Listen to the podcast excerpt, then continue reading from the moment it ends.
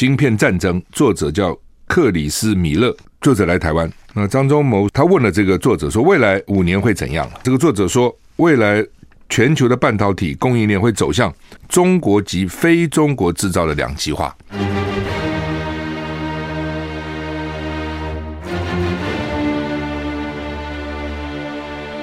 赵少康时间，吃喝玩乐骂，和我一起快意人生。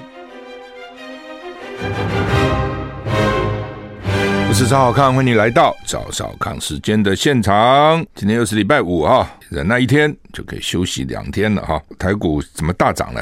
大涨出来，大涨多少？大涨一百七十点哈，大大涨一百七十点。台股昨天是跌一百六十六啊，所以今天把昨天跌的通通扳回来了哈。为什么？因为美股大涨哈，美股开始的时候还是跌，道琼跟纳斯达我昨天晚上看开开始还是跌哈，但是后来就涨了哈。道琼大涨三百七十一点，涨了一点一七个百分点。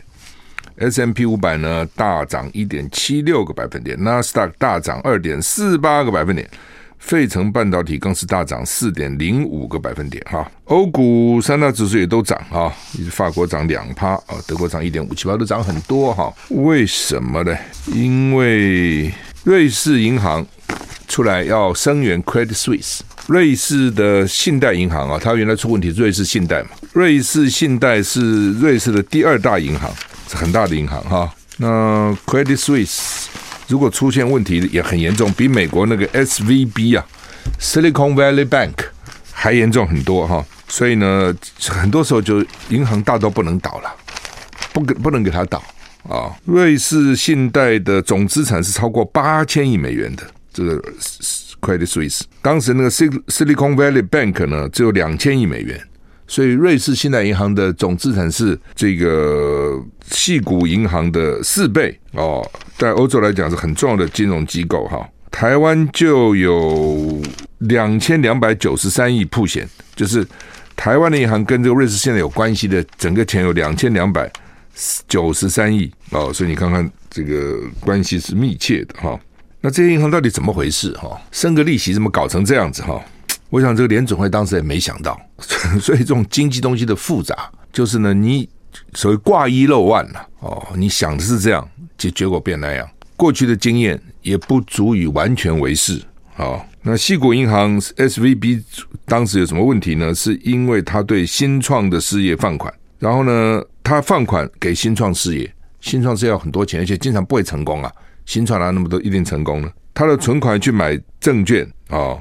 然后呢，所以呢，我这边放款给你，那你成功，我才能收到利息嘛。那如果你失败，我不是垮了吗？有本有去无回嘛，对不对？那边是风险啊，尤其这段时间新创要成功不容易了。然后呢，我我总有存款嘛，那我存款的钱我干嘛呢？我去投什么资呢？我当然除了放款以外，我还去买债券、证券、抵押的证券哦。然后因为升息，所以有问题了，然后被挤兑就完了。那瑞士信贷是老牌银行了，哈，说他说他也有衍生性金融商品，跟当时雷曼一样，也有流动性短缺，没钱了。尤其他的那个股东啊，阿拉伯哦，说还是反正阿拉中东有个国家说他的占有他九九趴九点九趴的股份嘛，说我不能再借钱给他了，我不会再支援他了，吓大家就吓死了就就垮了。昨天我看到那个 SVB 好像也是这样，就是说。发生一点问题，然后他们就公告了啊，说这个我要我要再去借二十亿美元的呢，一发布，投资人就就紧张了哦，然后呢，存款人呐、就紧张，就赶快去挤兑，就领钱，一领惨了，一领出四百亿来，那这银行就垮了。所以银行最怕去挤兑，你到任何银行说，我他他要把钱领出来，他一下他就流动性就发生问题了。所以瑞士央行呢，这个借给瑞士 Credit Suisse。借给他五百亿瑞郎，就新台币一点六四兆哦，暂时稳住市场的信心。不过这个东西哦，就你会经营到这个地步，就表示你这个银行的经营是有问题的。我就算借钱给你，那你就能经营好吗？你原来是一个不错的银行啊，那怎么现在变这样子呢？你的管理者有没有问题呢？领导者有没有问题呢？经营者有没有问题呢？你的策略有没有问题呢？哦，那这个不解决，你说光借钱给你就能解决吗？哈，所以当然了，借了给他以后，他原来股价跌了二十四趴，我看昨天借了以后，股价又回升三十趴，大概就把原来跌的补回来了哦。那另外，美国那个 First Republican 第一共和也不妙嘛哈，那第一共和银行的主要业务是财富管理哦，并不是一般的投资，财富管理就是帮有钱人管钱呐哦，你们钱给我，而且都是要弄都是要高。高额存款的，我帮你们经营，结果呢，发生问题以后就挤兑嘛。我请你帮我理财，你有问题，我赶快把钱先拿回来啊！啊，股价就震荡哈。结果呢，现在有十一间大银行联合注资三百亿美元来帮助这个银行渡过难关哈。所以这是美股昨天涨的原因之一啦。大家一看，哎，瑞士现在稳住了。那第一共和本来有问题的，现在又有三百亿美元给他嘛。然后呢，因为银行这么紧张，一。接二连三，所以美国联准会还在升息吗？你还那么大幅的升息吗？大概不会了吧？赶快降息啊！好，这股市就受到鼓舞了。好，所以说美股昨天大涨，连带台股现在涨两百零二点。啊，第一共和银行 （First Republican） 啊，一九八五年成立的啊，客户主要是富裕的个人或企业，有钱人啊，像是 Meta 执行长祖克伯，去年底银行总资产两千一百三十亿美元。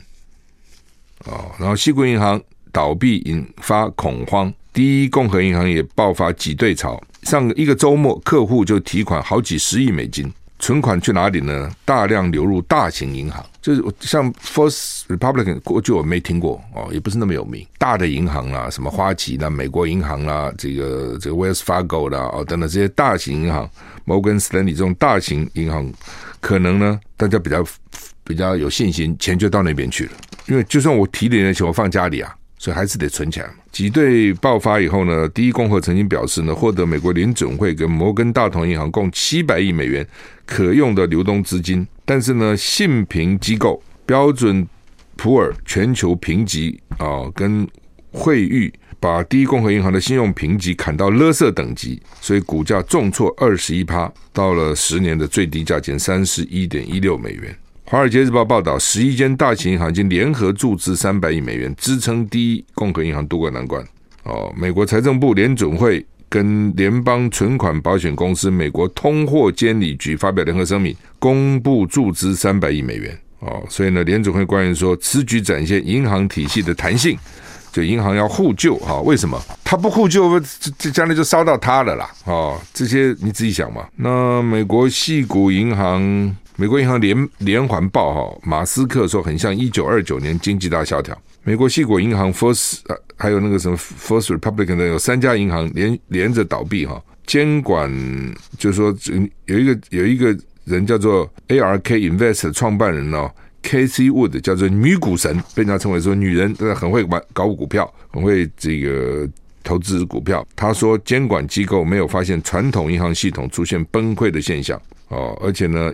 Elon Musk 就是 Tesla 的创办人，Elon Musk 说，今年面临的危机跟一九二九年美国经济大萧条有许多相似之处啊。这个 Casey Wood 呢，在 Twitter 上发文说，加密货币不是让西国银行跟 Signature 这个破产的原因，罪魁祸首是联准会。由于风险投资资金缺乏，货币市场基金收益率较高，使得存款离开美国的银行系统。马斯克随即贴文说，今年跟一九二九年有许多相似之处。一九二九年，美国爆发经济大萧条，蔓延到其他国家。当时美国股市崩盘，银行大规模倒闭，通膨居高不下，失业率屡创新高，严重打击全球经济。经过十年以后，才逐渐回稳。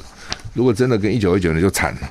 就是美国大萧条，然后呢，就搞得全世界都跟着萧条，美国股市也崩盘了，银行大规模的倒闭，哈，通货膨胀很高，失业率很高，所以全球经济都受到影响。怎么经过这么多年，哦，这个经过快超过一百年，怎么又搞这个？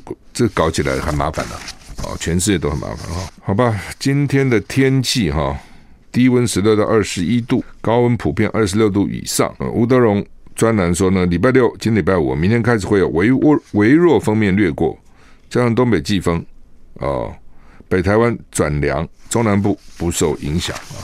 反正天气有两天好，两天冷，稍微低一点；两天好，两天稍微低点，慢慢慢慢就进入四月、五月就夏天了啊。台股现在上涨一百九十六点哈。蔡英文要过境美国哦，白宫说美国对台湾关系。维持不变。I like 103, 好，那么白宫发言人说，哈，历任台湾总统都曾经过境台湾，过境美国了啊，过境美国。蔡英文从二零一六年上任六以来呢，六次过境美国都十分顺利。那到底要不要跟麦卡锡中院议长会晤？发言人说呢，过去台湾到美国常常会见美国国会议员。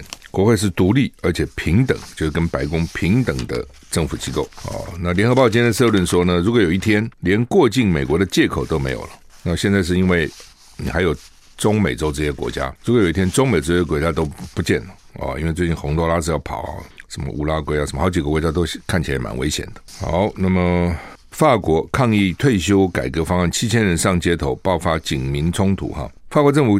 决定不经过议会投票通过养老金改革以后呢，警方跟抗议者发生冲突，七千人聚集在巴黎的协和广场。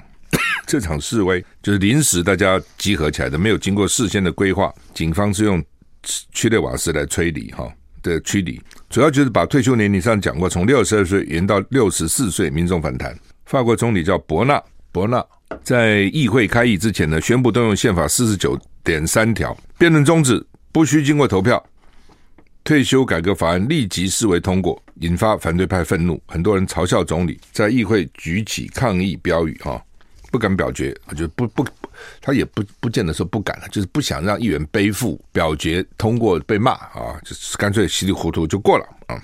宪法会有这条也很奇怪哈。为了抗抗议法国政府的退休改革方案，七千人自发集合在协和广场，没有事先规划。示威地点隔着塞纳河跟国民议会相望啊！警方释放催泪瓦斯加以驱离，远警佩戴盾牌警棍啊！中央这个协和广场，协和广场大概就是在那个凯旋门之前那个广场哈。那它有一个旧的凯旋门啊，另外有一个新的一个建筑哈，遥遥相对。那冒出火光，警察就发射水炮，用催泪瓦斯驱逐。也有人看到抗议者向警方丢石头。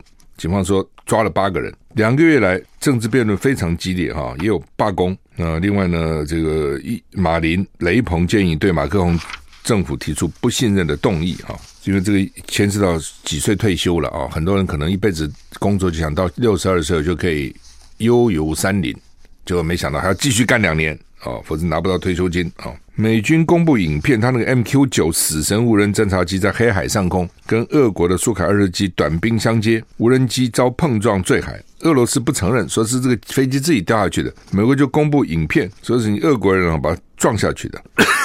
好，四十秒哦，昨天说四秒就是四十秒。那好像美国讲法是对的，俄国战机两度飞进无警无人机，释放好像是燃料的液体，导致无人机的螺旋叶片弯曲变形。最后，美方操作无人机，让它在黑海上方滑翔，坠入海里。那之前他们就是坠入之前，他们用遥控的方式呢，清除机上的软体，以避免呢灵敏的这个机敏的资料落入敌手啊。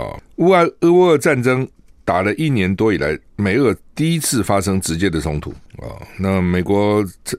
参谋总长联席会议主席密利跟俄军参谋总长呢，十五号时候通过电话了哈。美国国防部长跟俄国防部长也在同一天通过电话。通过电话就说：“哎，这搞什么鬼啊？哦，我们没有打仗哎，哦，不要吧，哦，这一个无人机啊啊。那 就是我我觉得将来怎么对抗无人机、对付无人机、对应无人机也是一个学问。他没有人嘛。”但是他也很凶啊，像这个死神，他可以带载飞弹，他可以去斩首啊！一架这个无人机一亿五千万美金呐、啊，很贵的、啊，四十五亿台币一架无人机啊！哦，有些很便宜啊，有些这个就现在我看这是大概最贵的哦，他也可以去征收哦，也可以去斩首，也可以打人家。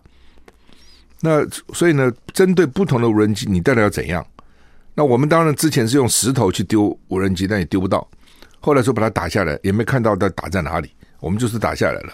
啊，那就打吧，那因为人家是民间的嘛，军方也没讲话，民间也讲不了话，啊，我们就认为打。我一直很怀疑，到底怎么打下来的？不好打呢，无人机。那俄罗斯不知道怎么去想想出这个方法，就把油洒在无人机上面，这也是很天才的。你怎么会想到把油洒上去呢？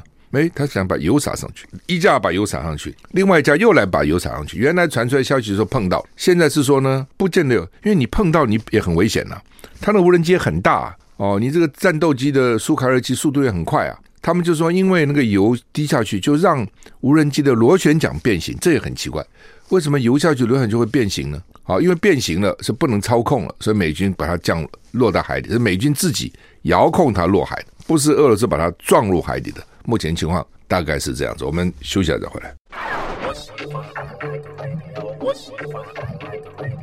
我是赵小康，欢迎回到赵少康时间的现场。台北股市涨一百七十六点哈。欧盟公布关键原料法案，对中国稀土依赖要降到六十五趴哈。那欧盟公布关键原料法案，目标之一是把每年来自单一国家的关键原料占比降到六十五趴以下。目前中国供应欧盟的多种稀土金属占比超过百分之九十。哦，它这个关键原料法英文叫 Critical Raw Materials Act，关键的呃这个 raw material 原料的 Act ACT 法案啊、哦，是欧盟经济战略重要一步哦。他们怎么讲呢？就是说呢，目前中国供应欧盟九十八九十八趴稀土 rare earth 哦，稀土英文叫 rare earth R A R E，就是稀有的 E A R T H，地球或是土壤，九十七趴的锂，九十三趴的镁。这些都是半导体、电动车的电池、太阳能跟风力发电的关键原料哦。那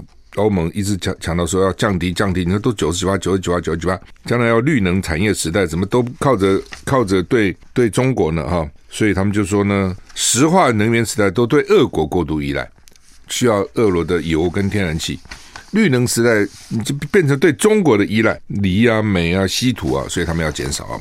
那减少有两种方法，一种是别的地方去挖嘛，一种是它改进它的制程，它的制程当中不需要用这么多的这样的稀有的这个原料哈。哎，俄乌还在打，波兰要提供乌克兰四架战机，创北约成员国的首例哈。乌克兰一直向西方要 F 十六，但是呢，他们都很光要训练飞行员什么不是那么快。那波兰宣布，总统宣布送四架米格二十九给乌克兰，搞了个半天要送个苏联做的飞机。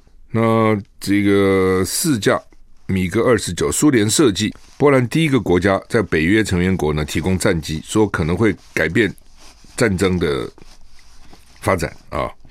那这个飞机可以提供基辅防御俄罗斯飞弹跟无人机攻击的能力。那乌克兰空军发言人说，米格机没有办法解决问题了，不过有比没有好了啊，会增加我们的战力了。但是呢，我们还是需要 F 十六。不要以为给我们米格二十九，我们就不需要 F 十六了，还是要，还是要，还是要啊！呃，好吧，就是说，目前呢，这个泽伦斯基跟大陆主席习近平会谈的讨论正在进行，是不是能够真正对话还不确定啊？就习近平不是要访问莫斯科，要去跟普京见面吗？所以要跟泽伦斯基视讯通话啊，会面到底怎么样？现在还在准备啊。台股上涨一百六十八点哈，联合报、中国时报今天头版头登的都是国民党这个叫什么选选举中央选战策略汇报。那周立伦是前天吧，前天晚上看到，前天礼拜二呃，前天礼拜三对吧？对，好像哈看到这个名单了哈。那当这个反应就很。激烈了，钟沛君就辞掉他的文传会负责人，因为他们现在这些党工、这些党务主管都是义务职，懂吗？也没薪水，也没什么名誉职了哦。然后挂个名，觉得很丢脸，就不要了。那就看徐小新也放炮啊，很多人都骂了哈，说侯友宜呢打电话给朱立伦啊，说呢这不好哎，这个名单不好呢啊，所以看起来侯友宜。昨天在脸书也谈拒绝黑金，在任何政党复辟哦。侯友宜的脸书说呢，国家人民的利益永远超越党派，更没有个人政党绝不能因为黑金影响国家利益哦。等等等等啊，尤其很多新北市的民意代表都在呼应侯友谊哈。他这个中央选战策中央选战策略汇报到底干嘛的哦？到底要做什么选战策略嘛？那我看今天媒体朱立伦的说明是说。要在艰困选区找候选人，他要在艰困的选区找候选人，这是一个作用啊。但是现在显然蛮有争议的哈。那当然里面个别有有有这个争议，有那个争议了。后来李全教就说：“好吧，那你怎么都有争议，是国民党来拜托我，哎，不是我要干的，他来拜托我的，那我就退出算了。”呃，昨天下午就传出来，他们就要去增加两个，一个是谢龙介，一个是苏清泉。对不起，因为本来就有人讲说谢龙介啊。柯志恩啊，苏清泉就蛮高频啦。这三个，这三个照理讲都是艰困选区嘛，台南、高雄、屏东不经过选区吗？你怎么没有呢？这才刚选完这三个人，表现都还不错啊。那你这策略个什么鬼呢？哦，所以呢，后来大概争议太大，朱立伦下午就说要增加苏清泉跟谢龙介。我是没有昨天下午没看到谢龙介。据我了解，谢龙介昨天下午在 TVBS 录影参加节目，那就有人去问谢龙，他们传传话给我，我才知道有人去问谢龙介说，你中央要找你加入那个小组来弥补。弥补一下，弥补形象。谢龙介说他不知道，这个国民党中央做事很奇怪。你要你对外面发布新闻，当事人都不讲一声吗？真的，你要先跟当事人讲嘛，对不对？说哎，这个拜托你要帮个忙，当事人同意你再发布新闻，对对？听起来感觉有一点好像是用这些人来来弥补一下这个被人家骂的形象。当事人还不知道，有那么难找吗？后后来我看到今天报纸上谢龙介说他拒绝，不要你找我干嘛？找我垫背啊？找我背书啊？所以谢龙介拒绝，因为这也很不礼貌嘛，对不对？你事先不讲哦，然后呢，人家来记者就问他说：“哎，他们说要你加入一个小组，说啊，我怎么在？我看不在，我怎么不知道？哦，等等啊，他们做事真的很奇怪了哈，我就不太懂到底怎么回事哈。那就像那个时候换柱一样，我真的以为朱立伦跟洪秀柱谈好了，结果没有，就这样硬干了，这个也很奇怪啊。好吧，我们休息一下再回来。I like 我是赵少康，欢迎回到赵少康时间的现场。台北股市现在上涨一百八十一点哈。当然，昨天侯友谊打电话给朱立伦哦，因为昨天传出来消息只有说朱立伦跟侯友宜有通电话。那今天媒体写的比较清楚，就是侯友谊打电话给朱立伦，侯友谊很急哦，就说这样不行了，这样不行了哈，等等哈。有几个前见几个，第一个朱立伦呃侯友谊最近都不讲他选不选嘛，那显然他是想选的，否则他不会这么关心这个事嘛。因为侯友谊对党务的事情其实都不插手的，之前也都相信朱立伦会有智慧把党务做好，之前都这样讲。那怎么现在突然急呢？就表示说他觉得这个会影响到他的选举，因为赖清德这次主打的也是扫除黑金嘛啊、那加上国民党之前有一个澎湖有一个云林县议议长都被抓了，都被羁押了。所以你现在去打台南市的这个邱丽丽一个议长，就你搞了两个议长，当然情况不一样了。就是说黑金似乎会变成这次选举重要的议题，到底哪个党的黑金比较多啊？等等类似这样啊。那么所以侯友宜很急了啊，就是说因为这个不可以啊，你这个人有有争议啊，整个社会上都有不同的意见啊，等等，大家都快都快爆炸了，反弹了，反弹很强烈的啊。昨天我就听到很多的反弹嘛，哈，当然不是说坐过牢的啦。犯过罪的啦，所谓的更生人，这都更生人嘛，不是说就不行，也不能这样讲啊。不过一个政党的这个，尤其这么重要的啊选举策略，听起来哇，这好伟大！中央选战策略，就听起来他不只是朱立伦讲说他是去艰苦困选去找人，听起来不是这样的，还有选战策略，你整个选战的策略都要这些人来搞的哦。这里讲这些人应该是很厉害、很聪明哦，然后社会上有声望。有公信力，对不对？找到人，大家才哎，这个找的人不错啊。你你的选，而且你知道怎么选选赢哦，选举策略啊，这些人身经百战，看起来不是这样啊，就是很伟大这个机构了。呃，所以看起来就是侯友谊也担心了哦，担心了。所以这个事情，第一个证明说侯友谊也开始关心党务了，觉得党会影响他了。所以基基本上侯友以后对党的事情呢，我是建议他也是要多关心一点的。那朱立伦当然也很怪了，就是说我刚讲说，更生人不是不行啊，你选举什么票都要嘛，放过罪人票也要，放过这票你不要吗？但有些时候你不必放在台面上，你为什么一定要放在这个小组里面呢？对不对？你可以私下去请教啊，没有人反对你私下请教啊，私下讨论来这个地方到底怎么样也可以嘛。你现在堂而皇之放在这个小组里面，那就代表这个党的形象了嘛。选举，你只告诉我最重要是什么？就是提名跟选选举策略。那显然，这个朱立伦要搞的这个中央什么选战策略汇报都包含了。那这么样的一个重要的汇报，朱立伦的一个大问题就是说，哈。什么事他自己一个人就干？他以前提名那个不分区也是一个人就决定了，这次也是他自己就干了，这些人都是他自己搞来的。然后呢，昨天他还说，到底李全教要不要退出？要这个这个汇报，大家成员大家来讨论。所以昨天我在战情室，我看了就很好笑。我说什么？大家讨论什么？朱立伦自己决定的事，你自己去讨论就好，你自己改变就好，不需要那个小组改变。那小组是你找来的，小组很背你这个黑锅，不很冤枉吗？你请他们来，然后你说，哎，李全要不要退出？你们决定。那李全不是他们找来的，好，所以蛮好笑的了哈。那所以我觉得这一点朱立伦是不够聪明了，好，真的聪明一个党主席至少我台面上大家没话讲嘛。这些人大家认为是不错的人，你干嘛搞一些有争议人来？等于是让人家来来来骂民进党，你还怕民没事？民进党都会给你找事了，更何况有事呢？哦，我想国民党的人之所以生气紧张，也是为了这个。说你这怎么回事？你没事搞个东西出来干什么？我不当像沙袋一样人在打吗？民进党可有的笑了。你不相信？你看看民进党那个晚上的谈话节目，一定把这都拿来笑，当成笑话哦。所以那然后呢？侯侯友宜讲完以后，对不对？那李全教授要辞了，我本来想这就算了嘛。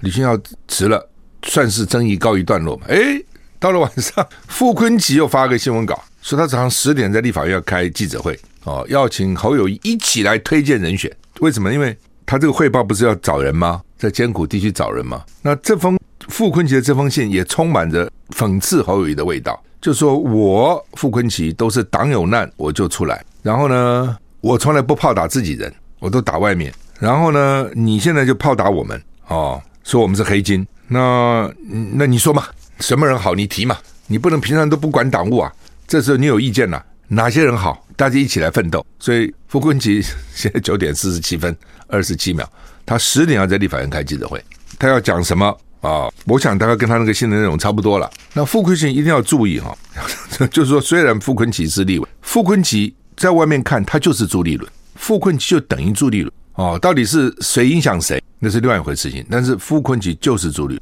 所以傅昆萁等下讲什么话，要很仔仔。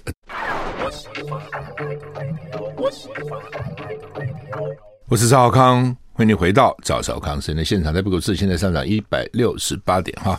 还有九分钟，傅崐萁要在立法院议场门口开记者会哈。那媒体都在注意，到底他要讲什么了哈。其实本来你若问我，我觉得傅崐萁是可以不必开这个记者会。昨天李全教退出，大家暂时这个事情风波暂时停了就算了。但是呢，傅傅崐萁显然不服气啊，觉得我被讲黑金，然后呢，你们对党平常都不管，这个时候就来骂我们啊。那我讲傅崐萁要注意，就是说他也许自己不承认，但是大家外面在看他。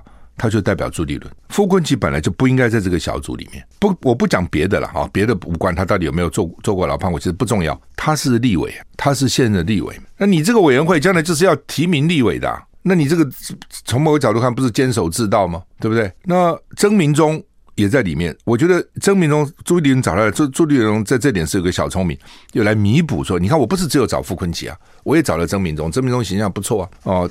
那曾明忠有一个理由，是因为他是政策会执行长，等于是立委里面最大的、党职最高的啊、哦，等于是他呢，至少他可以讲说哪些这个立委表现的好，哪些表现的不好的呢？还有一点道理啊。傅昆萁不，虽然上次有傅昆萁，就是那个九合一选，但那个时候无所谓，那不是选立委。那你今天是立委，你又在这里面，虽然朱立伦说啊，谈立委的时候他会回避，这没什么意思嘛，你还是会影响嘛。哦，所以这个他是不适合的。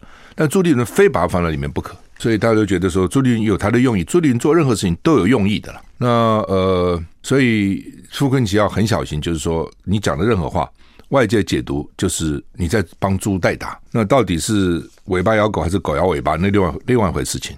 基本上了哈，就是说这个他这个还没有开始选，还没有开始提名这个中央选战策略汇报，就已经引起这么大的争议跟反弹哈，真是国民党这个。要很小心啊、那民进党都已经整军好在那边等了嘛。那另外张忠谋哦，昨天因为有一本书了啊、我这本书我手上也有哈。那这本书就是在讲这个晶片、晶片战争，作者叫克里斯米勒，作者来台湾，所以他们大概办了一个一个研讨会啊等等，也邀请张忠谋来了哈。那张忠谋说了哈，说。他问了这个作者说：“未来五年会怎样了？”昨天赖清德也去。那这个作者说：“未来全球的半导体供应链会走向中国及非中国制造的两极化，因为你要背给中国嘛。那中国现在做的还只能是低阶的，但中国一定努力的希望让它朝高阶迈进。你可以想知道，你现在背给我，我只好自立自强嘛。有很多时候哈，没有这个环境哈，也就算了，我能买我就买了嘛。”但我非要自己做的时候，我相信中国也是做得出来的啦。哦，只是张仲谋判断要五六年。他说，因为现在啊，最先进的晶片在中国制造遭到困难，台积电五六年以前就可以制造出来，中国现在做不出来。所以张仲谋认为还五六年，也有人说十年了。那不管几年了，哦，反正你要我自己做，那我就自己做嘛。可是张忠谋有讲啊，说他也支持啊，就是美国透过产业政策减缓中国半导体发展的脚步，因为从竞争者的角度也是了。如果你都起来，那我还搞什么呢？最好你慢一点嘛，这个也没错。他的意思是这样。但是呢，美国把有案外包的名单呢排除台湾，他认为这个很不好。呃，另外呢，基本上哈，他们也都同意哈，说你将来哈这个集中制造哈是有问题的。现在是在不同的地方制造，主要原因就是各地有各地的优势嘛。哦，譬如说记忆体在南韩制造，逻辑晶片在台州台湾制造，每个地方有每个地方优势。你现在非要通通在一个地方造，那就是没有没有比较优势了嘛。全球化的目的就是说，在哪里制造最适合，就在那里制造，让我们把它整合起来。你现在非要都搞在一个一一个地方哦，所以张忠谋就说，美国的优势就是设计嘛，台湾、南韩、日本的优势在制造嘛，要人跟工作文化不同嘛，晶片产业要二十四小时不能停机台，成本就否则很高，那美国就很困难嘛。那你美国有美国的优势，你可以设计，你就在设计赚钱就好了，其他让别人做，你通通要自己做，成本就会高哦。成本就会高，我也相信就是这样子，成本会高。每个地方有每个优势，你非要这什么时代？你通常要自己搞嘛？哦，以物易物早就有了，就是为了说你做那个有优势，我做这个优势，我种米很会种，你做衣服很会做，我就米换你的衣服。不是我也要种米，要做衣服，要做鞋子，你们就是我自己搞。要养牛哦，那怎么可能呢？哦，其实就这样，其实很奇怪，全世界真的越活越回。回去了啊，又回到这个很中国跟印度打仗，在喜马拉雅山用石头丢来丢去。那这边有说了，说张忠谋这个话的意思就是说呢，台湾不要相信美国在台海发生危机会伸伸手救台湾。我不知道张忠谋有这个意思了哦，这个但是大家就怀疑嘛。那今天民进党就跟我们讲，你们不能有以美论。我们连问美国说台湾真的有难，你要不要来救都不能问，这很奇怪啊。就我常讲，你一个爱人，你不能问对方说，哎，你你爱我吗？你还像原来那么爱我吗？你还爱我吗？你将来会爱我吗？不能问的，因为你问就是怀疑我。你什么意思啊？你不相信我？就这个意思啊。台湾都不能问，都不能怀疑，这个很奇怪啊，对不对？连爸爸做一件事，儿子都可以怀疑啊。哎，说爸，你今天为什么这样啊？妈，你为什么那样？都会问呢、那个小孩很很喜欢问呢、为什么要这样？为什么要那样？这问问有什么关系呢？哦，问都不能问，问就是 以以美论。你怎么可以不相信美国呢？为什么不能不相信呢？对不对？我我我也不相信你民进党政府啊。我我也不相信你北京政府，我都不相信呐、啊，我真的都不相信呐、啊，我都要打个问号，搞清楚怎么回事啊！我不是早就讲吗？Don't trust your government，不要相信你的政府，常常骗我们呐、啊。政府也是人，尤其那些政务官，不都是人吗？都是政党吗？搞出来的吗？他都跟你讲真话吗？骗你的时间很多啊，为什么要相信呢？问老美相信他们的政府好了嘛？要说台湾移不移？你问美国人移不移他的政府嘛？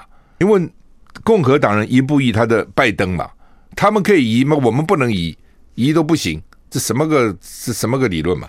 好吧，那时间到了，谢谢你的收听，再见。